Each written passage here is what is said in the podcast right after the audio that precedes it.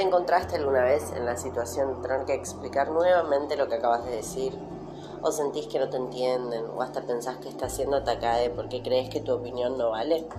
¿Te pusiste a pensar que quizás te estás expresando de una manera incorrecta? Quizás el tono de voz que utilizás no es el adecuado o hasta las palabras que usás pueden ser un poco hirientes.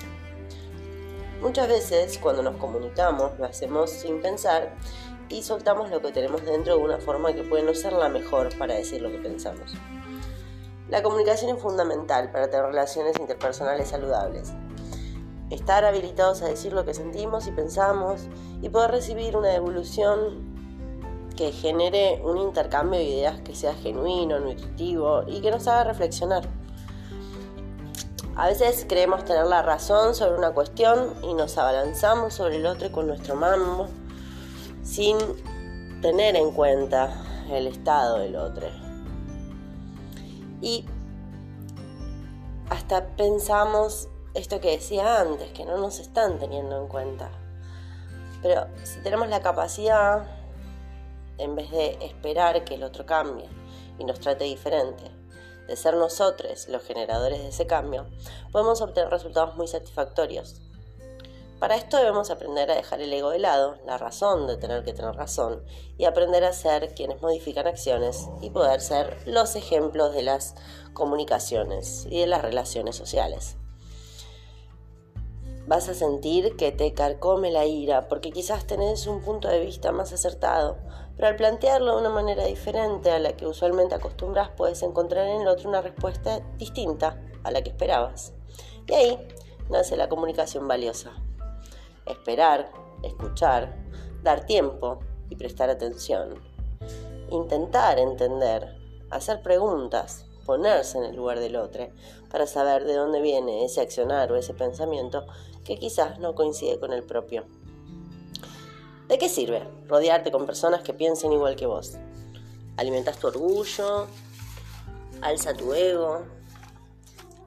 ¿Qué estás aprendiendo de eso? Me parece interesante hablar con personas de diferentes edades y ámbitos socioculturales, porque te da la posibilidad de salir de tu cajita cuadrada. Y cuando esos, esos seres con los que te das cuenta, con lo que te cuesta comunicarte, son más cercanos, hay que hacer un esfuerzo mayor, porque uno se da ciertas licencias en el trato que generan malestares mayores. Es decir, cuando las relaciones están más lejanas a nuestro círculo cercano, nos puede resultar más fácil, más sencillo. Pero cuando el sentimiento es más fuerte, la comunicación se dificulta porque nos permitimos hasta ser más agresivos con esos seres cercanos.